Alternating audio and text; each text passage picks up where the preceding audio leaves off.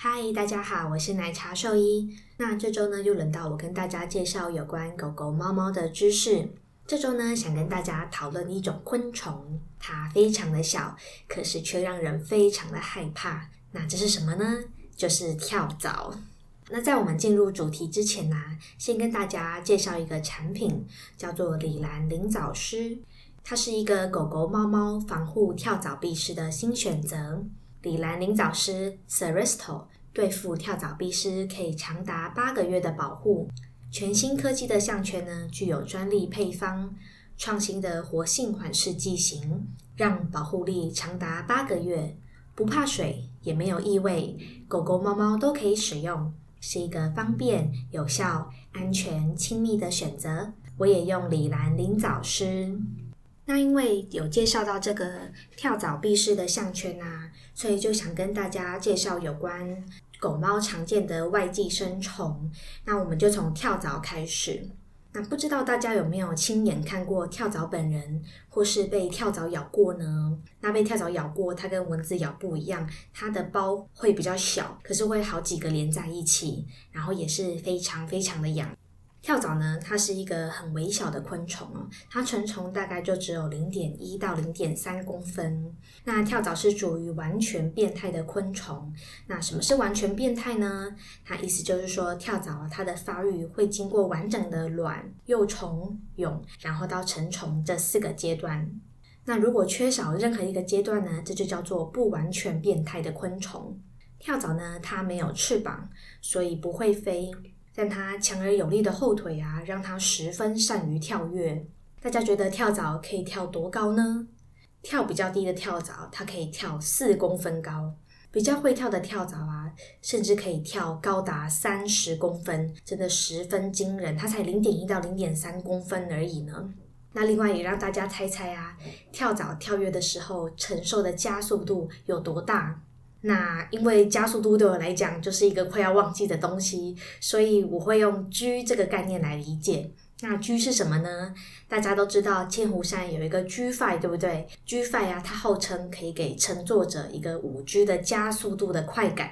那太空人呢，他在火箭中大概需要承受八 G 的一个加速度的力量。那我们这个跳蚤可厉害了。它跳跃的时候，竟然可以承受一百四十 G 的加速度啊！哇，真的是不得了！它承受的可是比太空人多很多啊！真的是非常厉害的昆虫。那跳蚤的它的外观与一般的昆虫也很不一样，它具有一个很扁平的身体。那这个扁平的身体呢，可以有利于它在寄主的毛发之间穿梭。此外，跳蚤的身体就跟盔甲一样，十分的坚硬。当你很幸运看到一只跳蚤的时候，你想把它压扁，还压不扁。你就算手指头再怎么用力，它都不会被你压死。你只能用指甲的尖端用力把它拧，你才可能把它给压死。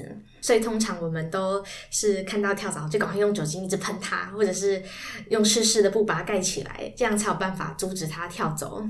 那跳蚤呢？它是以吸食寄主的血液来生存的。那它的雌虫啊，比雄虫大，所以也需要比雄虫多的血。那我这边简单跟大家介绍一下跳蚤的生活史。那我们以猫咪身上的跳蚤猫蚤为例，猫蚤呢，它的成虫啊，不论雌虫或雄虫，都需要吸血才可以繁殖下一代。那雌虫呢？它吸完血啊，交配完之后，那它会在猫咪的身上产卵。不过这些卵啊，其实大部分都可能会掉到地上，或就是猫咪走一走啊，甩毛的时候，它就会掉到地上，掉到环境中。所以呢，其实呃，猫咪睡觉的地方，它的窝或者是它经常活动的地方，都会有很多的跳蚤卵。那跳蚤卵呢，它孵化率跟环境的温度、湿度有很大的关联。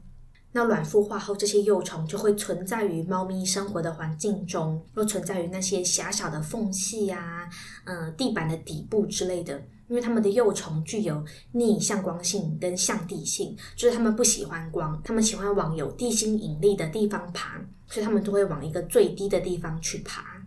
那为什么会往这些地方爬呢？因为这些最低最低的地方，往往就会有它们的食物。像是跳蚤的幼虫，它们会以成虫吸血后排出的血便为食，或是环境中的有机物碎屑，像是毛发啦、呃排泄物啦、皮屑啦、昆虫的尸体啦这些为食。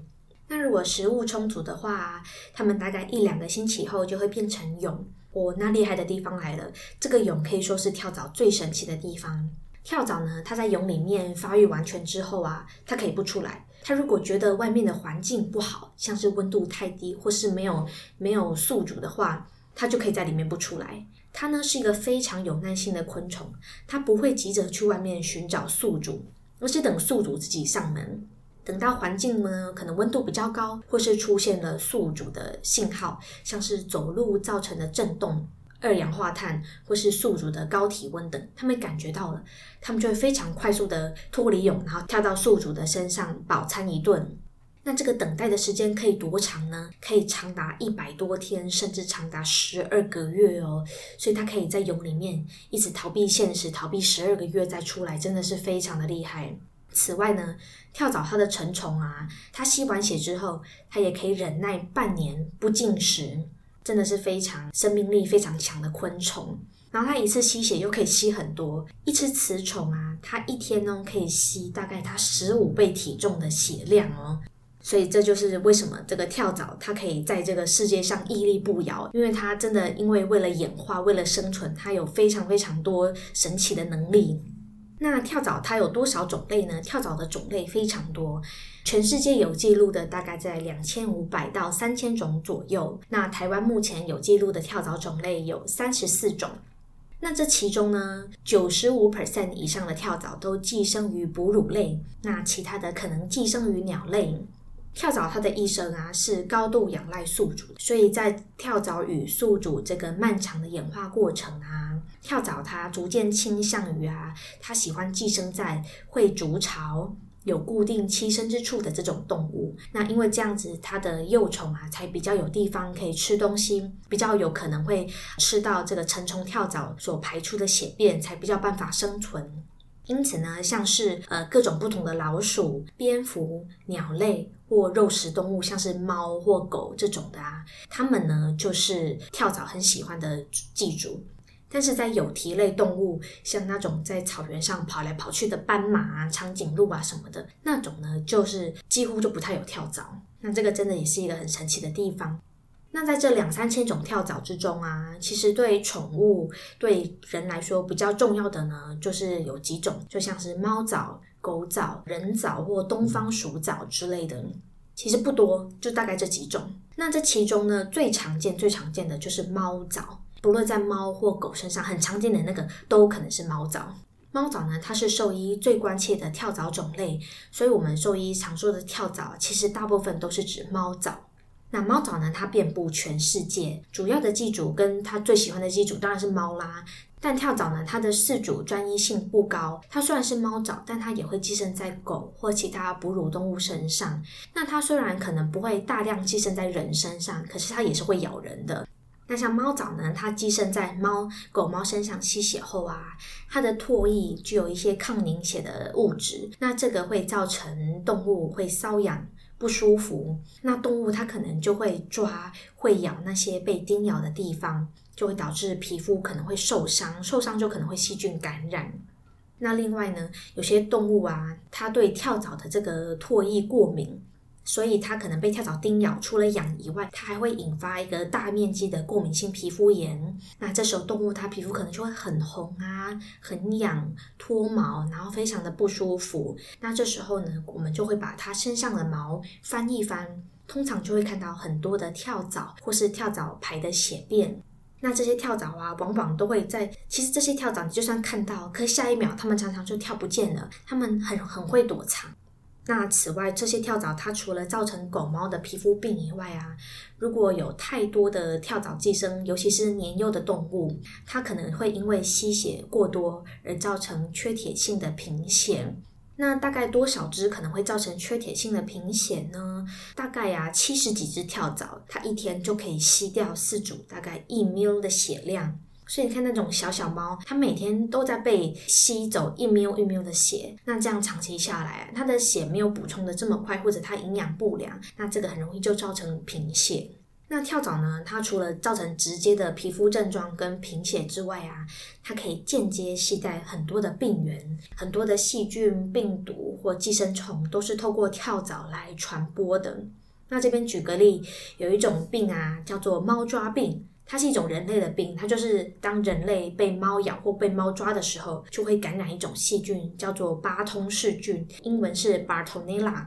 那这个猫抓病对人来说就是就是一种细菌感染嘛，你就会发烧，会不舒服，然后需要用抗生素。不过这个细菌呢，对猫来说其实没有什么大碍，猫感染这个细菌不会怎么样。那跳蚤呢，它叮咬了有感染这个细菌的猫之后啊，它就会在猫之间传播，然后导致很多猫可能都有这个细菌。那如果猫又攻击人的话，那人也会感染这个细菌。那除了这个细菌以外啊，猫蚤呢，它也会携带一种。寄生虫，肠胃道寄生虫叫做绦虫。这个绦虫呢，名字叫做犬腹孔绦虫。腹就是腹式的腹，孔就是孔洞的孔，犬腹孔绦虫。那它是一种会寄生在狗猫肠胃道的绦虫寄生虫，它它就会影响到犬猫的吸收啦。当跳蚤呢，它携带的这种犬腹孔绦虫的幼虫啊，当狗猫它们在理毛的时候，不小心把跳蚤吃掉之后，幼虫就会到它们的肠胃道就会寄生这样子。那其实不止猫藻哦，像刚刚提到的人藻、狗藻啊，它们也都会携带一些细菌啊，跟这个绦虫的幼虫。那还有像东方鼠藻，那这个鼠是老鼠的鼠，这个东方鼠藻啊，它是寄生在老鼠身上。那这个跳蚤就是鼎鼎大名黑死病的传播者哦。那黑死病呢，又叫做鼠疫，它是一种细菌性的疾病。那当跳蚤呢，它叮咬这些感染有这个细菌的老鼠的血啊，那它就会把这个细菌啊也带到身上。那跳蚤呢，它叮了这个被细菌感染的老鼠之后啊，它也会被这个黑死病的细菌感染。它被感染之后啊，这些细菌很邪恶哦，它会产生菌块阻塞住跳蚤的肠胃道，所以跳蚤呢，它吃东西吃不下去，它会觉得很饥饿，它会变得饥不择食。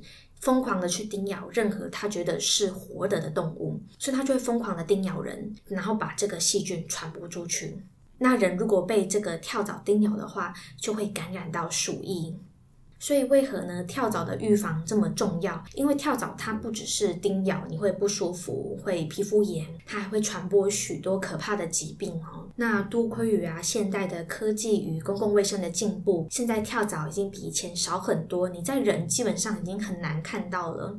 不过跳蚤呢，在野外的狗猫族群，尤其是猫，还是普遍存在的。所以，如果你今天呢想要领养一只呃你不知道它以前在哪里的流浪猫，或者是在中途之家领养的猫，你第一件事还是要带去给兽医检查，它身上是不是有跳蚤或其他的寄生虫，要避免把这些外寄生虫带到家里。给兽医进行完体内跟体外驱虫呢，就会比较安全一点。那跳蚤的预防产品呢，其实琳琅满目，像是有滴剂啦，有口服药，也有刚刚提到的项圈。那每种效果其实都还蛮好的，但要注意说效果维持的时间，像是滴剂啊，通常一个月要滴一次。那口服药呢，嗯，也是有一个月吃一次的，也有三个月吃一次的。那项圈的话，通常效果会比较久，可能半年到八个月左右。那除了在动物身上要预防跳蚤之外啊，如果今天呢在家里发现有跳蚤，就是跳蚤已经被带入家里，然后一开始嗯繁殖的话，那可能就马上要来个大扫除哦。因为通常你看到一只跳蚤成虫啊，那通常都只是冰山一角，像三角形一样，它下面还有呃未成熟的成虫、蛹、那幼虫，那到越往低处会越来越多。一只成虫可能代表说家里有数百只的跳蚤幼虫，那清洁起来其实真的是一个大功夫啊！你不只要把所有的衣服、棉被拿去洗，然后烘干、晒干，因为幼虫很怕干燥，那你可能都要吸尘器啊，那个缝隙全部都要吸，然后消毒水都是要用。所以在养新的动物之前呢，一定要先确定把它身上的跳蚤都杀光，以免到时候呃家里发生跳蚤灾难，真的是非常难处理。那我们今天跳蚤就介绍到这边，谢谢大家的收听，我们下次再讲另一种昆虫喽，拜拜。